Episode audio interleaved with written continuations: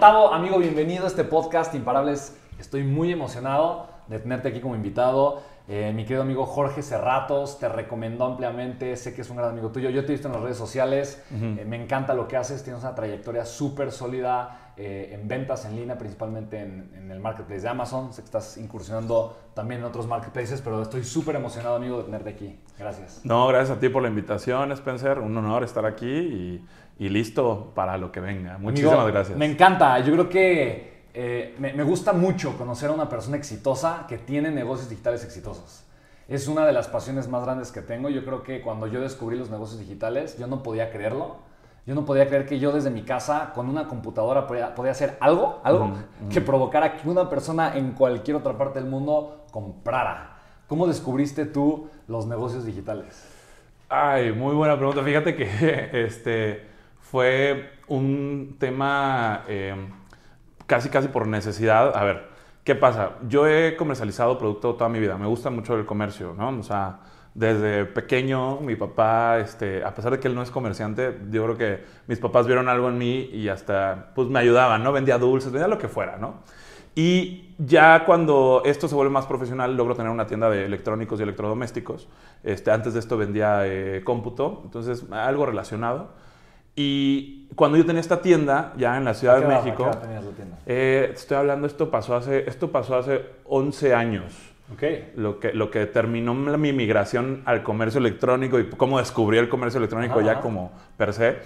Y me doy cuenta eh, que eh, mis ventas de Mercado Libre, que en ese momento se llamaba de remate, ¿no? Claro. Este, pagaban la renta de mi local, de mi local comercial. O sea, usaba, usaba el local comercial para entregar productos, pero que vendía realmente, la mayoría de las ventas llegaban en línea, ¿no? O sea, mi publicidad tal vez, eh, esta que le llaman la publicidad tradicional, tal vez no era eficiente, no, no, no, este, a pesar de que llegué a poner uno o dos espectaculares, te das cuenta que, puta, ¿para qué? No, no sirven, no convierten, ¿no? Y no son medibles y, Claro, y- claro. y entonces trato de meter publicidad, flyers, llegué a tener un par de espectaculares, todo esto. Y yo decía, oye, pero mis ventas, en realidad, mi renta se está pagando de lo que vendo en línea. Y ¿Y no entonces... era tu principal enfoque? no, no, o sea... Derramate.com, En, en derramate.com. Sí, sí, sí, en derramate.com.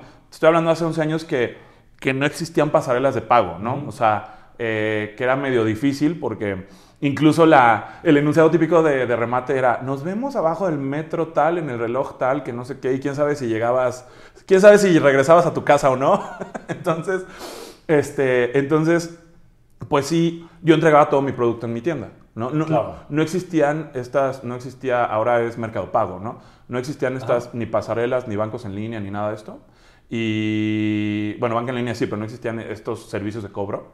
Y el punto es que eh, antes de cumplir el año, me roban la tienda, esta es una, plática que ya he, tenido un par de veces, me roban mi tienda y decido eh, pues migrar 100% online, ¿no? O sea, me roban todo el producto que tenía. Desgraciadamente la tienda que me robaron tenía atrás la bodega, o sea, prácticamente eran eh, más o menos dos camiones mudanceros, o sea, yo tenía todo invertido ahí, toda- todo, todo lo que, todos mis sueños, todo mi crecimiento, todo lo tenía invertido en, en eso. ¿Cómo fue para ti lidiar con eso? O sea, ¿qué pasó? Un día llegaste.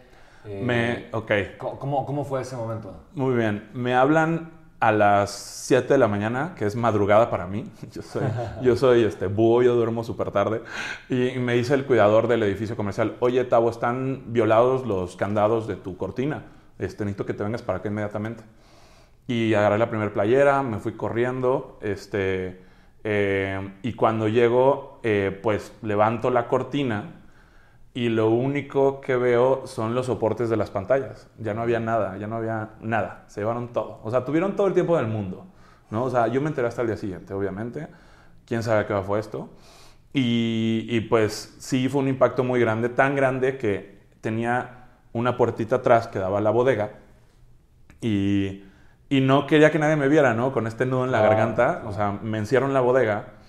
Eh, me encierro en la bodega. Nada más quedaban estos soportes y un sofá cama que dije, ya si me lo roban me vale madre. Sí, sí, claro. o sea, porque nada más ya no existían los candados. Aventé la cortina para abajo hasta donde llegaba, me metí y, y- y, pues quería sacarlo todo, ¿no? Sí quería Claro, llorar, güey. Sí, sí, sí, quería claro, llorar. claro, claro. Pero cuando me empiezo a sentir este nudo, me entra una llamada y me dicen, Hola Octavio, oye, soy, este, soy tu, eje- tu ejecutivo de Groupon, una, una página Sí, que, que seguro, seguro conociste. Groupon cuando empezó, la mitad de las ventas eran productos y la mitad servicios. Después se enfocó a solo servicios, experiencias y todo esto, pero en su momento este, yo trabajé con Groupon. A partir de ahí, bueno, me habla esta persona y me dice, oye, soy tu ejecutivo de Groupon, tu primer campaña, acabamos de lanzar tu primer campaña de tres días, fue todo un éxito, vendimos 10 teles de 15 mil pesos en dos días o tres días, este, necesitamos que las entregues en el almacén ya, este, ¿cómo son las cosas? No? Y le digo, oye, discúlpame, eh, era un francés, se, se llamaba Adrien Goku, este, y yo le digo Adrián, para no complicarme. Entonces le digo, Adrián, discúlpame, eh, pero eh, pues estas pantallas, si se así como que volteé a ver a mi, a mi reloj, me las robaron hace, no sé, unas 8 o 10 horas, ya no las tengo. Y Adrián me contesta, ok, entiendo, pero pues no las puedes conseguir. O sea, ya, ya la gente las compró. Ya, y yo, güey, este, este brother no entiende que estoy viviendo, estoy viviendo así la peor etapa de mi vida, una, algo súper dramático, súper drástico. Y, y me insistía, oye, pero consigue. Y le digo, ¿sabes qué, Adrián? Tienes razón. Mi problema ahorita es que hay 10 clientes que ya compraron su producto. Y eso era lo que yo traía antes del e-commerce. Traía una obsesión por el cliente. Porque tuve una empresa de servicios de instalación de intranets cuando las redes eran cableadas, hace. Uh, este, eh, y sí, mi preocupación fue el. Antes de traer el e-commerce, traía el servicio al cliente y le digo, Adrián, tienes razón, las tengo que conseguir. Y ese mismo día me puse a hablar a todos mis proveedores. Y ese mismo día logré conseguirlas con un proveedor que me estiró la mano y me dijo, Wow. Tavo, llevamos trabajando unos 6, 7 meses, te conozco, sé que no nos vas a quedar mal. ¿Cuándo te pagan esas teles? Porque le dije, me acaban de robar, no tengo nada. Este, le dije, me los pagan en 45 días. Ok, ¿y cuántas vendiste? 10. Ok, yo te las doy. Sin firmar nada, Wow. sin hacer nada. O sea, por eso muchas veces en las pláticas que doy digo, nunca le quedes mal a nadie. Ni a un familiar, ni a un proveedor, ni a una... A nadie, a nadie, a nadie, porque muchas veces pasa que quien te estira la mano es quien menos idea tienes. Wow. En ese momento esa persona me ayudó mucho. Este, y sigo hoy en día, más que proveedor, es un gran amigo. Y, y bueno, esa fue la experiencia y la decisión tomada fue, no quiero volver a tener una bodega, no quiero volver a tener una tienda física. Y ahí, y ahí nos empezamos a migrar 100% online. Ya no volví a tener una tienda, eso sí lo cumplí. Lo de la bodega, hace cuatro años llegó una de mis directoras y me dijo, Tavo, ya supera tus traumas de la infancia, necesitamos una bodega porque no podemos estar caminando aquí entre Wow. producto en la oficina. Este, ¿Y armaste un prep center? y armamos un prep center, exactamente. Padrísimo. Exactamente. Increíble, amigo. De verdad que, wow, es admirable. Eh, hay, hay algo súper interesante, obviamente, como, como empresarios. Sabemos que el fracaso es parte, es parte del camino y más bien entendemos que es aprendizaje. Obviamente se siente de la patada cuando lo estamos viviendo. Eh, yo también he vivido momentos muy difíciles, fuertes, eh, en todos los, los sentidos, ¿no? Emocionalmente, financieramente, relacionalmente. Sin embargo, creo que hay algo que, pues, que, que- que no nos deja, ¿no? Nos deja, no nos deja claudicar, tirar la toalla, ¿no? En, en tu caso, ¿qué es? ¿Qué es eso que te mantiene adelante? Que a pesar de que obviamente llegas un día y te roban todo, eh, dices, Híjole. sigo, sigo, sigo. Ay, sigo". güey. Eh, de primera instancia, eh, sí me viene a la mente, tengo, tengo este, a mi papá, que es la persona más resiliente del mundo, pero cae en el extremo a veces, pero ha sido muy buena escuela, ¿no? Muchas veces digo, eh, yo no me considero ra- radical, pero rodearte de gente radical para algo bueno ayuda, ¿no? Este, entonces, mi papá sí es radical en este tema eh, y es alguien que, que, pues siempre me enseñó, no, pues lo que sigue, qué sigue, qué sigue, qué sigue, ¿no? Sí, no te voy a mentir y, y también este, lo platiqué una vez con Jorge, de hecho, la única vez que he platicado esto eh, fue con Jorge. Un mes, o sea, no es, no es así de fácil, un mes no salí de casa, un mes me deprimí en lo que, en lo que estuve programando el sistema que me ayudó a publicar en otros lugares. Eh, pero, eh, pero sí, ese mes no salía para nada, nada más quería ver, nada más que quería ver la tele y quería ver una serie y sí, o sea, y sí me dejé ir ese mes hasta que, hasta- y a la par iba programando este sistema en, mis tiempos de creatividad y hasta que dije, no, ya, o sea, tenemos que, tenemos que levantarnos, tenemos que hacer esto y, y fue cuando eché a andar una- un sistema que ayudaba a publicar en los tres sitios que existían en ese momento, que era, ya, ya había, justo estaba entrando Linio a México por ahí del 2012 y mercado, bueno, de remate y trabajaba con Groupon, trabajé, ahí de lleno ya no solté a Groupon, fue mi primera venta ahí y ya no solté a Groupon, le dije a Groupon, ¿qué más necesitas? Y este sistema lo que hacía era principalmente en, en estas dos plataformas, en, en este de remate y, y Linio, publicaba producto que yo no tenía, conectaba, ya no tenía producto, ¿no? ya no tenía de dónde. Entonces, lo que, lo que hice fue de mis proveedores, eh, obtengo producto y lo publico y compro sobrevendido. O sea, un tipo de dropshipping Ajá. profesional, Me encanta. pero capacité a mis proveedores para que pudieran hacer despachos diarios, para que el tiempo, para que el tiempo de entrega fuera así. Yo se los vendía como una certificación. Esta es una certificación para que no solamente me vendas a mí, sino a cualquiera de e-commerce. Y, y lo Pensando bauticé nuevamente en el servicio al cliente. pensando en el servicio al cliente. Sí, porque cuando tú compras algo, lo quieres para ayer, ¿no? Claro, es una claro. realidad. Y, y, pues al final funcionó, ¿no? Eh, y respondiendo a tu pregunta, o sea, sí me caí, sí me dolió, sí estuve un mes de, de, de que nada más quería ver, nada más, me acuerdo, eh, veía Prison Break. Buenísima, Era, era así, me aventé todo Prison Break en ese mes. y, y no quería hacer nada. Y ya, este, y ya poco a poco fuimos saliendo y funcionó este sistema que ahorita es mi segunda unidad de negocio más importante. Obviamente, ya mi equipo le dio 3.000 vueltas a la programación y todo. Pero, Solo este, te faltó tener tu marketplace, nada más. pero sí, Sí. es una de mis metas todavía. In- Increíble, increíble. sí, sí, sí, exacto. Wow. Mencionas que es tu segunda línea de negocios más importante. Esa es mi ¿Cuál es segunda. la primera? La primera es, la primera le llamamos Shots. Es, es un, todo es en e-commerce, todo mi ecosistema es e-commerce. La, la primera es Shots. ¿Qué es Shots? Generalmente me ofrecen ya, eh, o sea, en el, en el medio en el que me muevo de electrónicos y electrodomésticos, eh, me ofrecen ya mucho tipo de producto, que, sobre todo electrónicos, ¿no? Pero este tipo de productos son saldos sobre inventarios, box damage, open box, este, varios tipos de producto eh, de exhibición, etcétera. Y lo que hacemos es, con un sistema que tenemos, hacemos una corrida financiera de si se va a vender o no el producto, y este sistema desprecia gran parte de... ¿En serio? Sí, sí, sí. O sea, un sistema te dice esto se va a vender, esto no. Exacto. Y es un software tuyo Es un software mío que tú lo desarrollaste. que yo desarrollé, ¿Y lo usas para ti o lo licencias? solo lo uso para mí ahorita. Interesante. En algún momento lo licenciaré, pero ahorita solo lo uso para mí. Y, y nos dice eh, este sistema, si, o sea, con mis reglas de negocio, oye, quiero esta rentabilidad mínima, quiero acabarme el stock en tanto tiempo, esto, lo que sea, ¿no? Y ya eh, desprecia alrededor de un 30 y casi, casi 40% de lo que me ofrecen. Ok. Pero ¿qué quiere decir? Que lo que estamos, que lo que estamos comprando sí se va a vender, ¿no? Ajá. O sea, di- disminuimos mucho riesgo. Esa es la unidad de negocio que más vende y más utilidad genera, ¿no? Entonces lo que haces a final de cuentas es como una predicción de cuáles son los productos que se van a vender y tú los, tú los traes, esos productos, tú los compras, Eh, creas un stock y los revendes o buscas proveedores. Eh, haz de cuenta, lo- de- sobre lo que me ofrecen, Ajá. hago la corrida, Ya. veo si se va a vender o no. Ok. Y la que me acabas de mencionar es, es la última unidad de negocio que acabamos de hacer, ¿no? O sea, si ya tenemos esta información, ¿por qué no hacemos algo predictivo? ¿no? Claro. Y es, y es la unidad de negocio este, de private label, ¿no? Ya traerte un producto con tu marca, Ajá. este, es la más reciente, que llevamos dos años. Lo que nos hemos dado cuenta es que ese tipo de negocio funciona mucho mejor en Estados Unidos que en México, esta última unidad de negocio. Pero sí, ya lo podemos hacer. O sea, encontrar micronichos que vayan a tener demanda o qué producto está teniendo mayor, este, de, mayor este, ofe- oferta que demanda o demanda que oferta, más bien mayor demanda que oferta Ajá, para poder sustituir eso. Y, y eso es lo que justo llevamos año y medio haciendo apenas. ¿no? Increíble. Ok, me encanta. Cuando tú vas a elegir un producto para ver si se vende o no, ¿cuáles son tus reglas de negocio? O sea, ¿qué- ¿en qué te fijas Ok. para, para ver si, es, si va a ser un safe bet o no?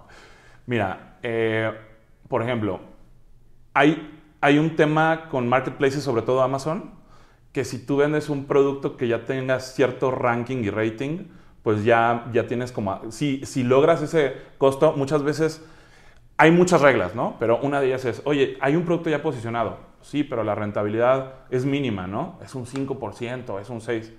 Pues sí, pero ya el trabajo de posicionamiento ya lo hizo la marca y ya tiene puras reseñas positivas.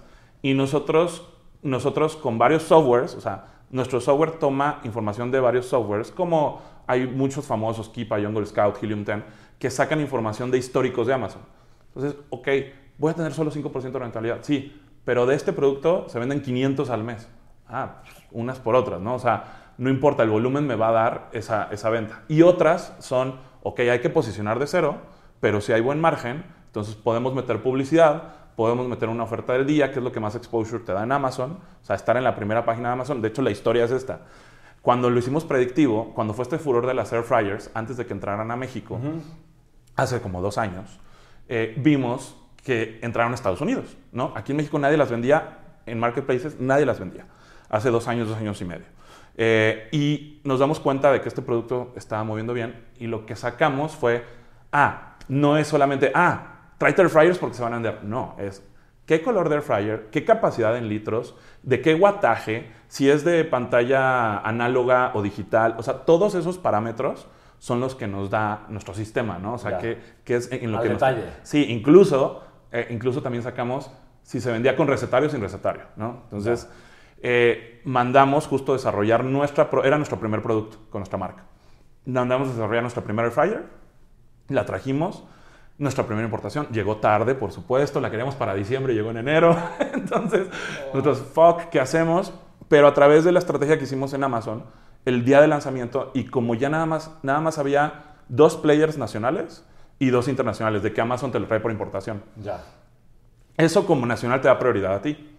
En el día de lanzamiento vendimos 1700 air fryers. El día de lanzamiento. No. Sí, o sea, ese es el home run que metimos Wow. a partir de la data que, que creamos, ¿no? Wow. Entonces, eh, pero sí, Intelligence. Primero, Totalmente. por encima de cualquier cosa. totalmente. Sobre todo con un data. producto, porque obviamente estás, estás atacando una necesidad, ya estableciendo un mercado, ¿estás de acuerdo? Exacto. Yo creo que eh, me encanta. ¿Cuánto, cuánto dinero hicieron ese día?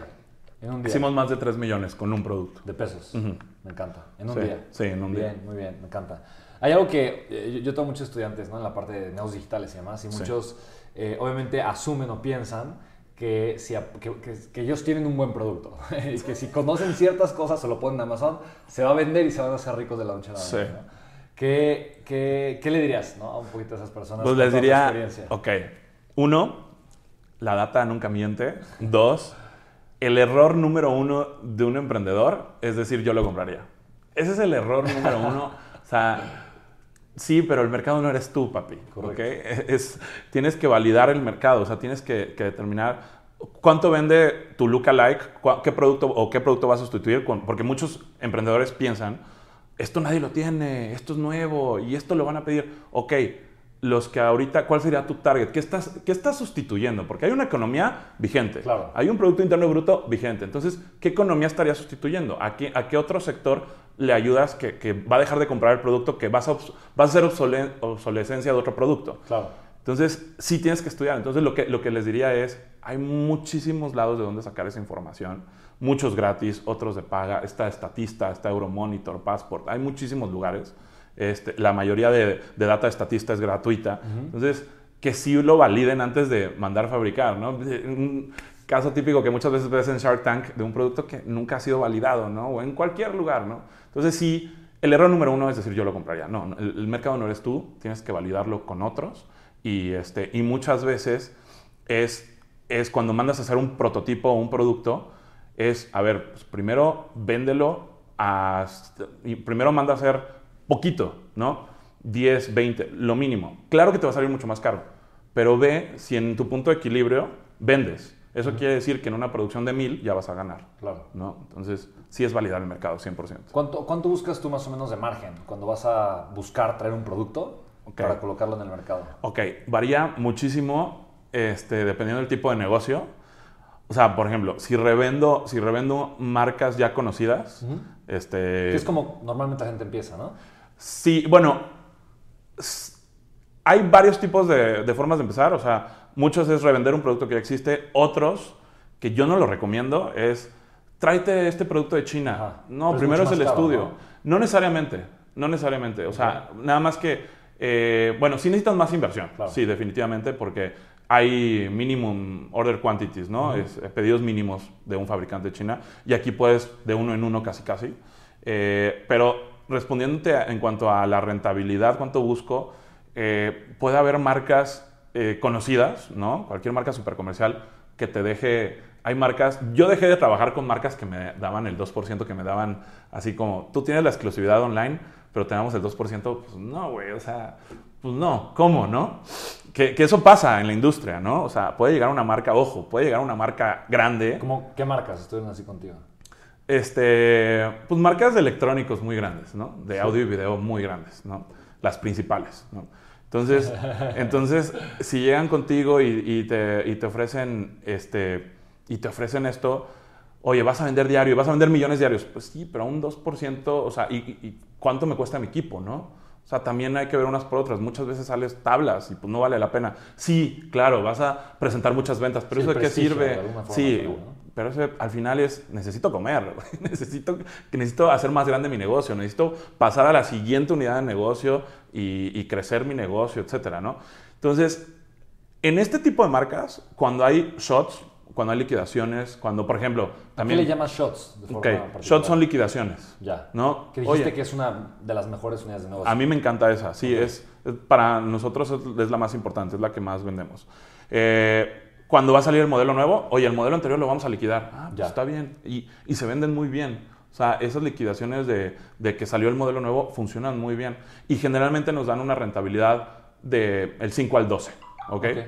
Eh, nos dan una rentabilidad del 5 al 12 pero también me ha pasado, hubo una etapa en la que fabricábamos muebles y fabricando muebles teníamos una rentabilidad arriba del 30%, ¿no? Entonces también si fabricas muebles ya con cierta demanda, con cierto modelo que sabes que va a funcionar, este, puedes tener buena demanda. Y también si tú desarrollas tu marca, ahí ojo también, el negocio no es tanto que cada producto de tu marca te deje, si te deja está padrísimo y te tiene que dejar, pues sí, ahí necesitas un margen alto porque tienes que posicionar tu producto y ahí necesitas más publicidad. Claro. Pero ahí el negocio que la gente tiene que entender es que es la venta de la marca de 12 a 24 meses. Ese es ahorita el auge en Estados Unidos de todos los private labels. Private labels son los que desarrollan uh -huh. su marca. Eh, de todos estos agregadores este, están comprando, así como ahorita, siempre lo explico así, así como ahorita, eh, supongamos que eh, Unilever y Procter tienen todos los shampoos y Nestlé y Mars tiene los chocolates, por así decirlo. Eh, yo estoy seguro que en unos 2, 3 años la guerra va a ser de estos agregadores que compran marcas exitosas de e-commerce y las tienen todas en un fulfillment center más grande que el de Amazon, que tienen unas economías de escalas mucho más, este, pues mucho más eficientes y están comprando esas marcas para, para poderlas comercializar. Ahí te compran más o menos a un 5x tu EBITDA, más o menos. Okay. O sea, wow. eh, entonces son son, así te la puedes pasar vendiendo y vendiendo y vendiendo marcas. O sea, el negocio sí te debe dejar cierta utilidad, sí, incluso para abrir otras marcas, pero el negocio lo tienen que ver a largo plazo, es vender la marca. Claro. ¿no? Súper interesante. Sí. ¿Cuántos, ¿Cuántos productos tienes? O sea, Dados de alta ahorita, eh, yo trabajo, trabajo con 10 plataformas, mi principal es Amazon, ¿no? O sea, parte de lo que hacemos con los que están con nosotros como clientes, que es la otra unidad de negocio. Te, te, dije que, que, Private Label era la cuarta, la tercera es, ya con eso acabo todas, es la de clientes, que son los que entienden, oye, yo le tengo que pagar a Bonalto, que es mi empresa, le tengo que pagar a Tavo para vender en línea. Mira, justo con los clientes nos piden, eh, pues, algo atractivo para un cliente es que le vendas en distintas plataformas, ¿no?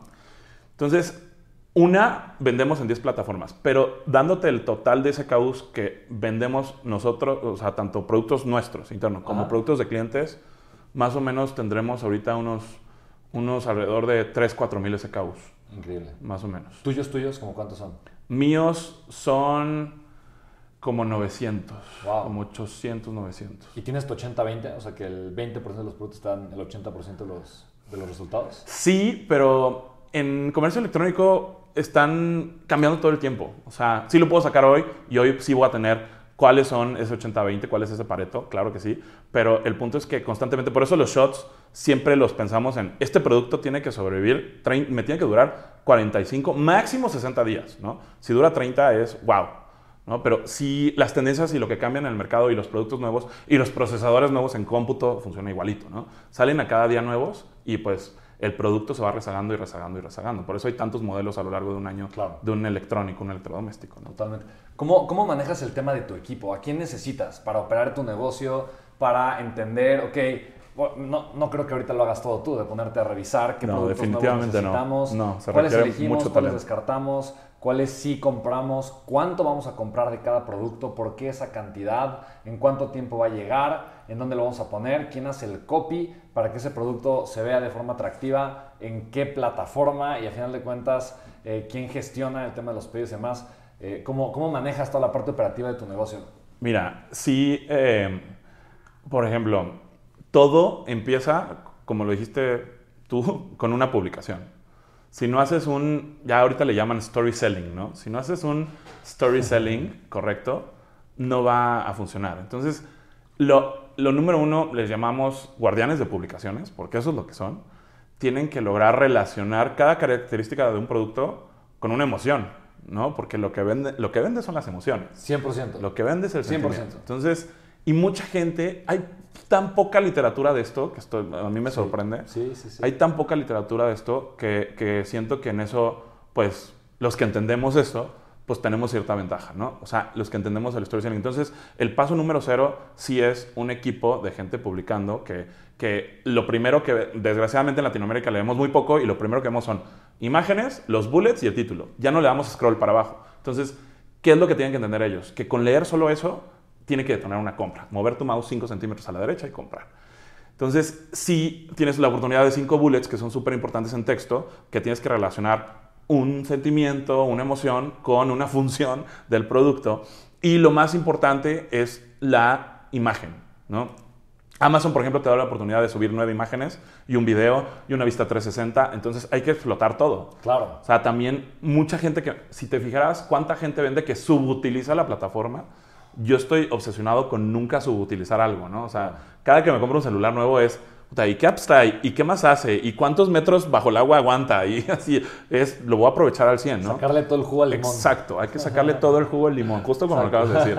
Entonces, si ya la plataforma te está dando estos permisos de el título con máximo tantos caracteres, úsalos todos, porque es lo primero que sale.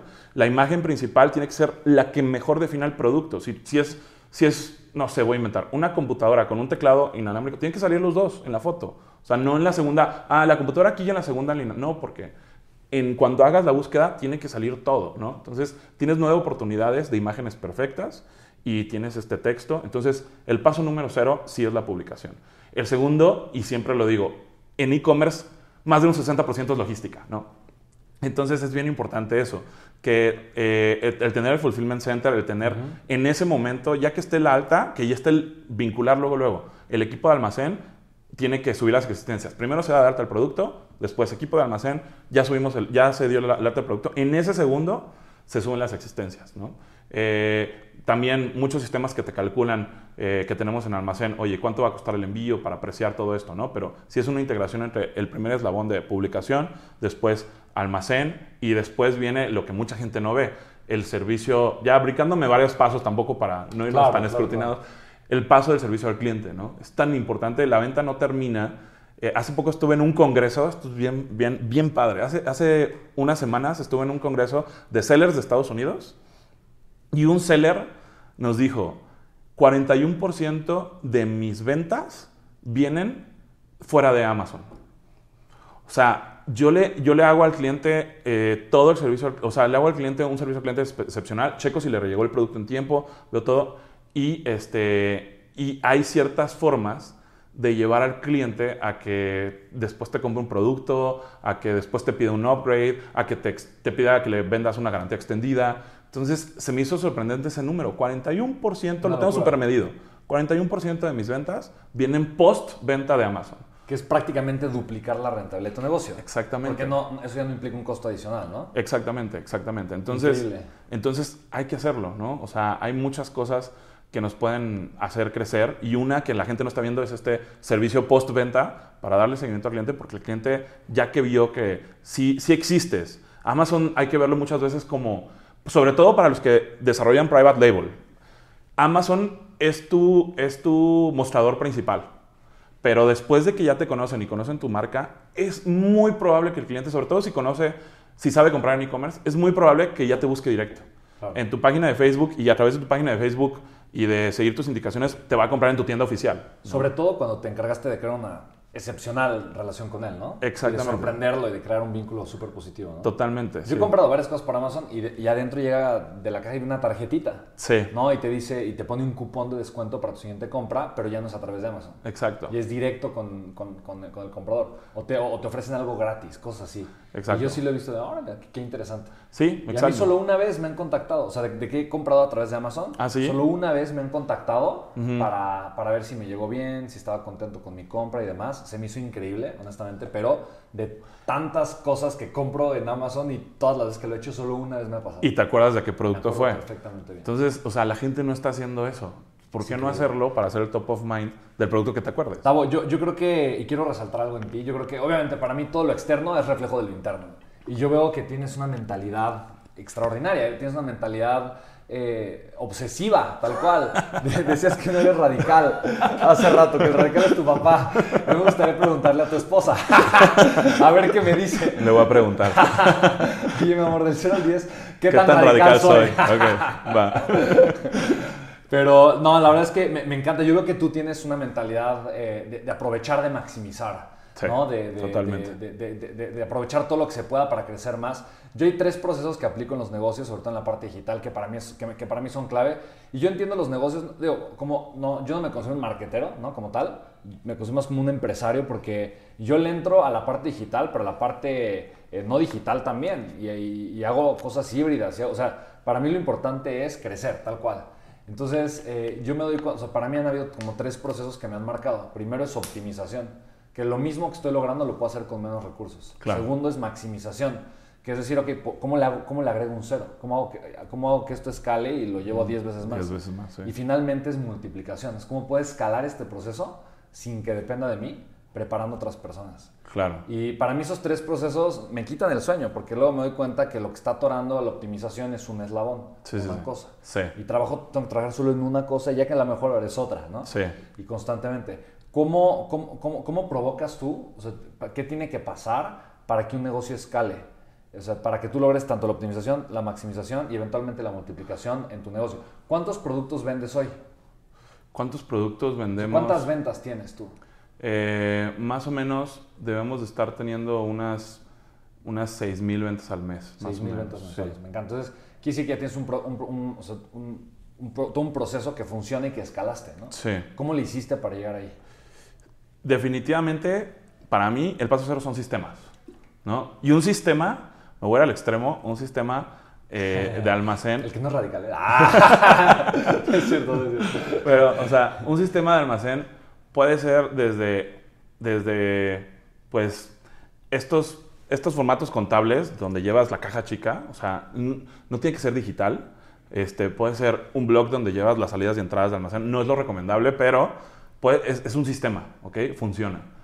Entonces, teniendo una serie de sistemas, es donde siento que puedes escalar. Algo que yo creo ¿Qué que te da... necesitas tú? Ok, por ejemplo, el, el sistema, el sistema que, que más hemos buscado optimizar es el sistema de inventarios, ¿no? O sea, a ver, ¿qué necesitamos de nuestros productos y de nuestros clientes y de las devoluciones? Tenerlos al segundo correctos, porque si llega una devolución, en ese segundo se tiene que volver a publicar. O sea, si hay una devolución que la regresó a la paquetería, quiere decir que no, no ha sido abierto el producto. Ok, si llega una devolución así, en ese momento se tiene que volver a publicar. Entonces, ese control de inventarios ha sido, siempre es el reto más, más alto, sobre todo en las devoluciones, ¿no? Porque pues, lo que tengas hoy está publicado y eso se mantiene y se descuenta por marketplace que se venda. Pero las devoluciones, eh, eh, en el proceso de Tú crees que lo clasificarlas... vendiste, pero ahí está el producto. Exacto. Y no lo estás aprovechando porque Sí. alguien más lo podría estar comprando. Totalmente, nos llegó a pasar en algún momento que no teníamos esto, que, que oye, se regresaron, voy a inventar, ¿no? O sea, tres, tres, este, tres celulares.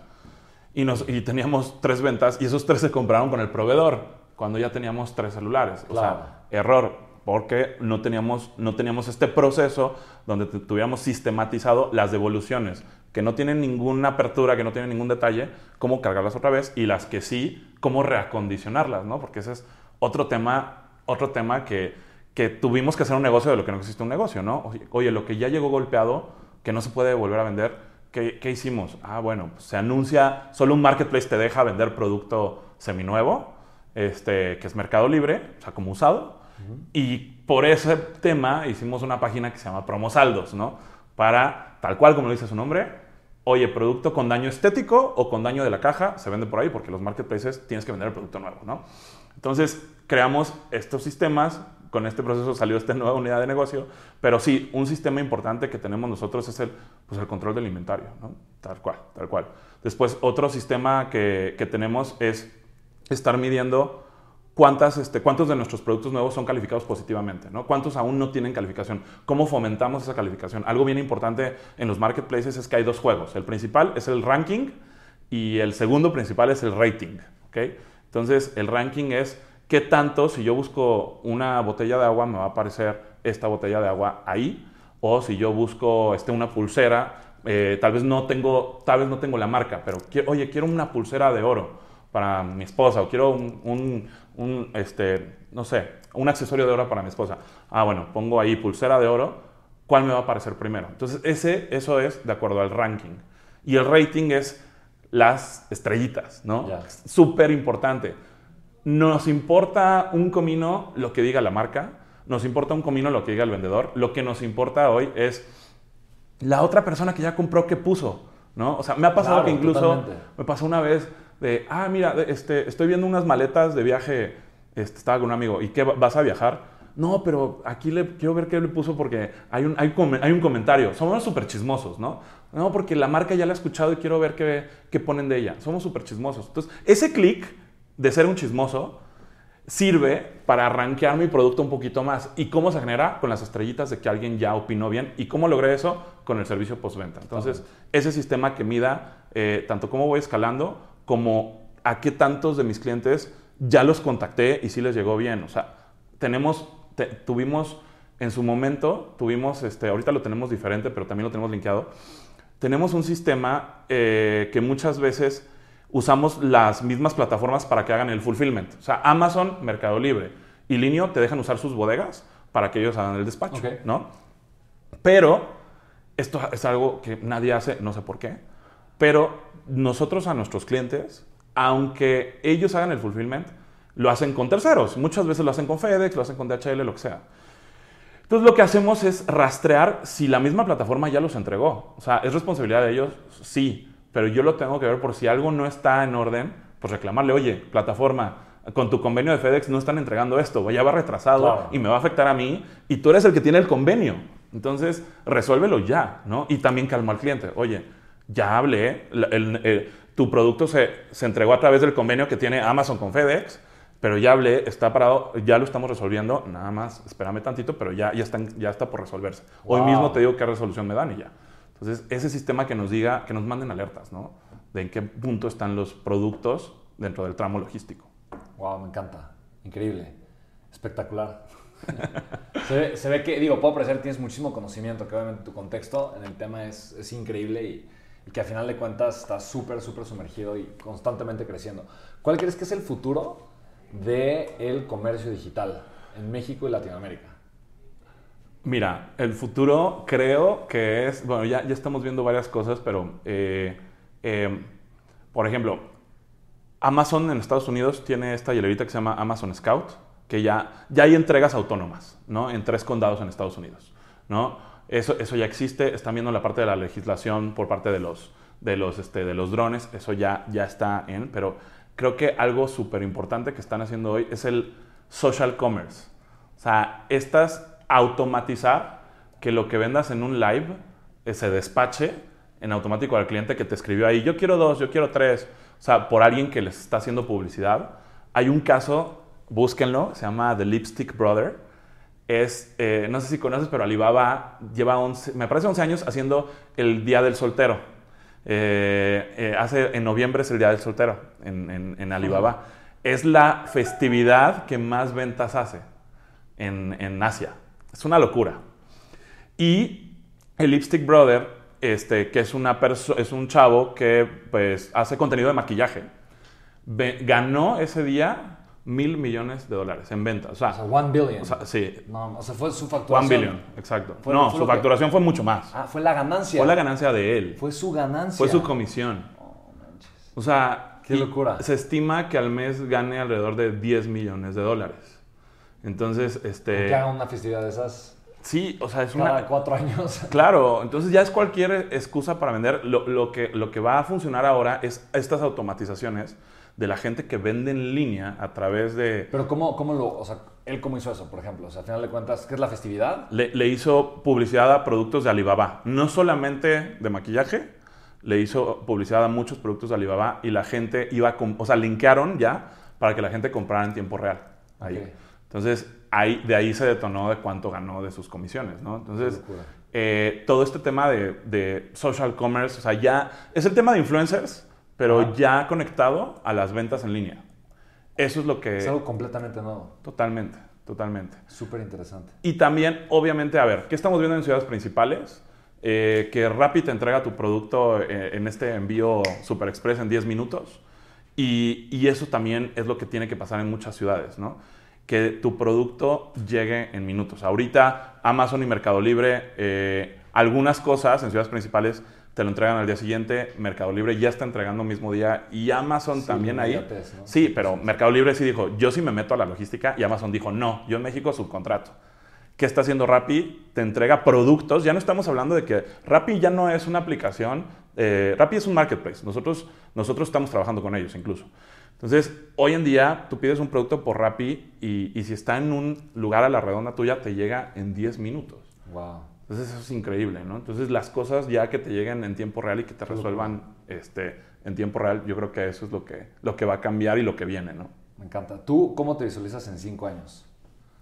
Mira, este, definitivamente eh, creo que mi propósito en todo este tiempo que he aprendido con mi empresa que lleva más de 8 o 9 años es que puedes formar culturas en 5 años.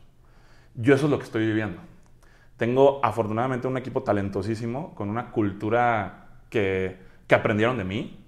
eh, y ¿Dónde, que, dónde encontraste a tu equipo? ¿Cómo lo, cómo lo, lo has ido formando? Híjole, ha sido súper variado. Mi directora de operaciones, que hoy en día, hoy en día es mi socia, ¿ya? Eh, ya tiene cinco años conmigo y, y la, y la ha roto ella, Sheila. Este, ella llegó de un anuncio que puse en un grupo de Facebook o sea, hace cinco años. Y te puedo decir, por ejemplo, ella, ella, estudió, ella estudió, me parece, comunicación y hoy en día programa, ¿no? Entonces, la, lo- l- ¿cómo me veo en cinco años? Me veo formando equipos autodidactas y sí me veo haciendo otro propósito que a estos equipos de alto rendimiento les hemos implantado muchísima educación, ¿no? O sea, algo, hicimos, hicimos un sprint, que es una metodología ágil para determinar qué necesita una empresa o qué necesita un, un nicho. Y lo que, lo que sacamos de ese sprint es que teníamos que hacer la Universidad Bonalto para nuestra gente de Bonalto. Wow. Y es, la Universidad Bonalto es un lugar donde vas a aprender desde educación emocional hasta programación. Y eso creo, así me veo en cinco años, ya un poco más profesional en este tema de educación y de formar equipos de alto rendimiento eh, con, con pilares que no nos enseñan en la escuela. Y, y creo, que, creo que eso es lo que tenemos que entender. En un business model canvas, en un plan de negocios básico, falta eso. ¿Cómo formo una cultura laboral? Que viene a partir de los valores. Entonces, Totalmente. es en el tema que yo me veo Yo, yo te lo puedo compartir. Yo, con las cinco empresas que tengo, Sí, lo más importante, lo más importante es la cultura laboral. Totalmente. O sea, no hay otra cosa más importante. Totalmente. Y eso te, te ayuda a, delegar, a lograr delegar. Si no, no 100%. puedes. No, no hay forma, no hay forma de hacerlo diferente. Totalmente. Me encanta. Increíble. Amigo, finalmente, ¿qué te hace ser imparable? Yo creo que eres, eres una persona... O sea, no, no- veo que no paras, no has parado. eh, y no te vas a detener. Nada pinta No. que te vas a detener. Eres una persona imparable. Imparable en tu visión, en tu pasión, en tu crecimiento eh, y en las ganas de servir. ¿Qué te hace a ti ser imparable? Me hace imparable hoy en día eh, este deseo de formar equipos de altos rendimientos con, con una nueva educación. Yo creo que eso es lo que me inspira hoy. O sea, lograr educar gente que ya es consciente, o sea, eh, sí, que ya es consciente, que, que entiende, que entiende una cultura y que entiende que puede cambiar su vida y mejorar su vida a través de nuevas habilidades educativas. Eso es lo que hoy en día me motiva, eso es hoy en día lo que veo en mi equipo que ha podido lograr y que mucha educación no viene de mí, que mucha educación eh, viene de, de afuera. Oye, tenemos, tenemos estas soluciones de estos cursos y estas soluciones de estas terapias fuera y dentro de la empresa que puedes tomar cuando quieras tomar. Me encanta. Eso es lo que, eso es lo que hoy en día me motiva a mí. Amigo, eres un ser humano increíble. Me siento muy honrado y agradecido por esta entrevista. De verdad que lo aprecio muchísimo de todo corazón. Y simplemente compártenos, ¿cómo, cómo te encontramos en las redes sociales? Estoy como Orrubalcaba en TikTok y en Instagram. Y también me pueden encontrar en LinkedIn este, como Octavio Rubalcaba. Fantástico. Así que chicos, síganlo, síganlo y escuchen más de toda esta información que puede transformar positivamente tu vida. Ya sabes, eh, siga, sigan a mi querido Tavo Rubalcaba, está en sus redes sociales. Y amigo, de verdad, qué honor tan grande tenerte aquí en este podcast. Es tu casa, de verdad, las veces Gracias, que quieras. gracias, Para mí es un honor conocerte, eh, saludarte, conocerte en persona, por fin. Sí, al fin. Sí, sí, sí. Y pues bueno, amigos, sé que, sé que seguiremos conociéndonos y creando una amistad muy bonita. Claro que sí, con mucho gusto pensar. Muchísimas gracias. Gracias a ti. Así que chicos, si les gustó este episodio, ya saben, compártanlo, califiquen el podcast, me va a dar mucho gusto escucharlos o que escuchen la siguiente, ¿vale? Nos vemos. Chao.